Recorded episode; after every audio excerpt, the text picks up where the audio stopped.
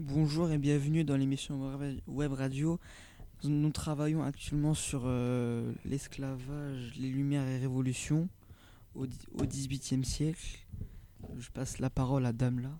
Bonjour, actuellement nous travaillons sur l'esclavage, Lumières et Révolutions au XVIIIe siècle.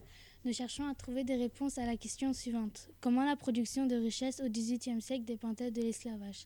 Il faut savoir que cette histoire se passe au XVIIIe siècle. Et pour comprendre notre sujet, il faut s'intéresser à ce qui se passe entre l'Europe, l'Afrique et l'Amérique. Certains acteurs jouent un rôle important dans notre histoire. Il s'agit des négociants, c'est-à-dire de la bourgeoisie, qui jouent un rôle très important dans l'organisation des échanges de marchandises. Mais il faut aussi prendre en compte les esclaves qui sont les principales victimes de la traite négrière, c'est-à-dire du commerce des Africains.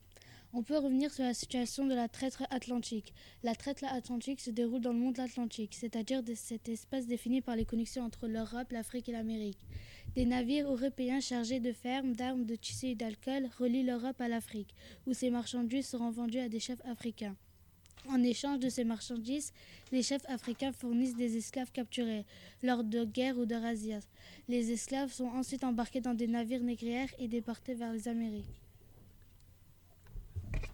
Et ensuite, euh, nous allons passer la parole à Asia. Le passage du milieu, c'est-à-dire traverser de l'Atlantique, est très meurtrier pour les esclaves car ils vivent dans des conditions inhumaines à bord des navires négriers. Arrivés aux Antilles et aux Amériques, les esclaves sont revendus à des propriétaires des plantations. À Saint-Domingue, par exemple, les esclaves travaillent dans les plantations de canne à sucre. Les marchandises produites aux Antilles et, et dans les Amériques sont ensuite acheminées vers l'Europe. Merci beaucoup pour votre attention. Nous allons appeler Roustam pour euh, parler euh, des, de, la classe de l'histoire géo. Alors Roustam, comment la classe d'histoire géo est organisée, est organisée? Euh, Elle est mal organisée. Enfin, si, elle est bien organisée. Parce qu'il y a cinq tables. non, six. Dans, dans chaque table, il y a comment dire, un coin où on doit faire euh, un travail. Et est-ce que tu peux nous dire euh, les thèmes des ateliers de chaque, de chaque table? Il y a euh, repères, repères géographiques, EMC, repères historiques, études de documents et web radio. Et les, les, deux tables qui sont au centre de la salle, qu'est-ce que vous faites dans ces, dans ces deux tables? Au centre, écriture chef-d'œuvre. Écriture chef-d'œuvre, ok. Est-ce que tu peux peut-être euh, rapidement nous dire un petit peu les, les, différents, les différents documents qui, vous, qui sont utilisés dans ces ateliers? Par exemple, dans l'atelier euh, dans l'atelier repères géographiques, est-ce que tu, tu, te rappelles un peu les, les, les, documents que vous utilisez et sur lesquels vous devez travailler?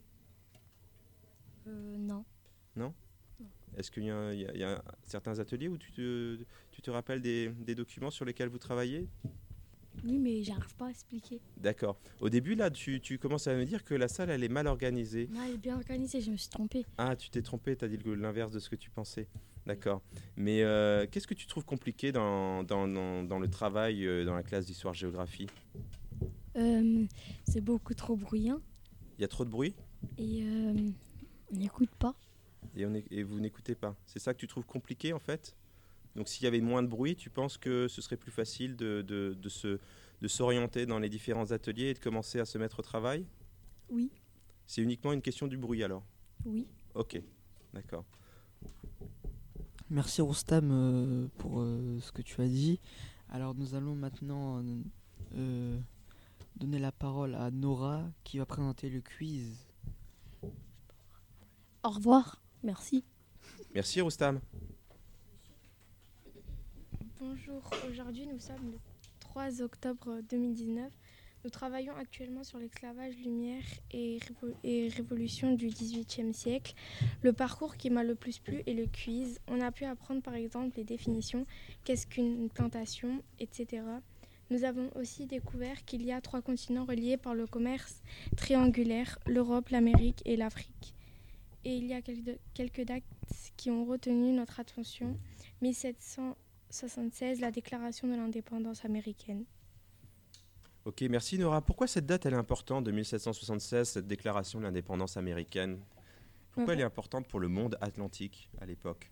Bah Parce qu'on a pu déclarer ben, l'indépendance des Américains, par exemple. Je sais pas.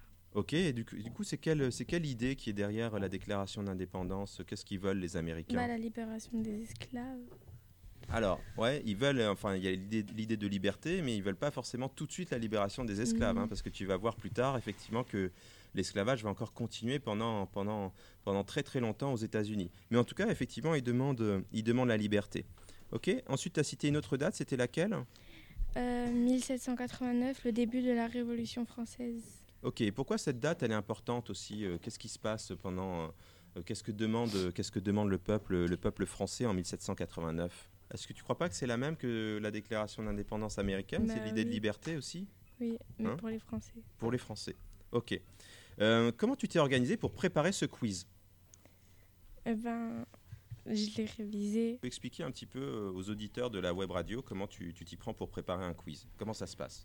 Bah, D'abord, on regarde la vidéo sur Moodle et après, ben, on s'entraîne plusieurs fois par semaine, enfin une fois par semaine au moins. Euh, bah, au quiz. Ok, ça t'arrive à le faire, à t'entraîner au moins une fois par semaine, à te connecter sur Moodle pour regarder la vidéo, réviser tes définitions et faire le quiz? Je le fais pas vraiment tout le temps, mais en fait je le fais une fois et je fais tout. Donc tu le fais qu'une fois en fait, pour tout le chapitre. et pourtant tu arrives quand même à avoir plutôt des bons résultats jusqu'à présent, quand tu t'entraînes. Alors comment tu expliques cela? C'est parce que tu as une bonne mémoire? Non, non. Parce que moi, je sais par exemple qu'il y a des élèves, euh, ils vont se connecter une fois, ils vont faire le quiz, mais pourtant, ils vont pas forcément avoir un bon résultat euh, à la fin du chapitre sur, euh, sur le quiz. Mais chacun sa façon d'apprendre. D'accord. Donc tu penses qu'il y a des les, élèves ont, une mémoire différente. On a certains élèves qui ont besoin de l'entraîner très souvent, et puis toi, tu as de la chance, puisque du coup, tu retiens tout tout de suite. C'est ça? Oui. Ok. Merci Nora pour ce que tu as dit. nous allons maintenant passer la parole à à Diara qu'elle va présenter euh, les étapes de la capture euh, des esclavages. Euh, bonjour. sur le parcours écriture chef-d'œuvre, le thème qui m'a plus plu était la capture des esclaves et ses étapes. je vais vous dire toutes les étapes de la capture. La première étape, c'est la disparition. Les nègres vivaient normalement, puis des hommes et des femmes qui venaient d'Europe ou d'Amérique venaient et faisaient une embuscade et les frapper, les attacher puis les embarquer. La deuxième étape, c'était de les emprisonner. Euh, une fois la capture, ils les font traverser la savane à pied, puis ils les font embarquer. Ils avaient laissé leur barque sur la rive. La troisième étape, c'était l'embarquement. Une fois arrivés à leur barque, les prisonniers dériver sur euh, la mer et arriver euh, à la coque du navire, il, il faisait descendre une échelle pour que les esclaves y montent, mais toujours avec toujours en les frappant. Et le passage du milieu, et eh ben, il y avait certains quand quand il y avait de grandes vague, et eh ben deux ou trois esclaves étaient emportés par la tempête. Et dès qu'ils annonçaient un mauvais temps, et eh ben les prisonniers restaient enfermés dans la cave. Et euh, la cinquième étape, c'était la vue sur terre. Les, passagers passaient de longs moments sur le pont, les yeux, les yeux fixés vers cette terre dont ils avaient aucune connaissance. Et la sixième et la dernière étape, c'était la vente. La marchandise était belle, venez la choisir. Il y en avait pour toutes les bourses, ce qui disaient les vendeurs. Puis après, euh, une fois qu'ils étaient vendus, vers la fin de l'après-midi, et vers la fin de l'après-midi, ils allaient dans les plantations et ils commençaient euh, à travailler. C'était le début de l'horrible chose. Euh, merci euh, Diara pour euh, ce que tu as dit.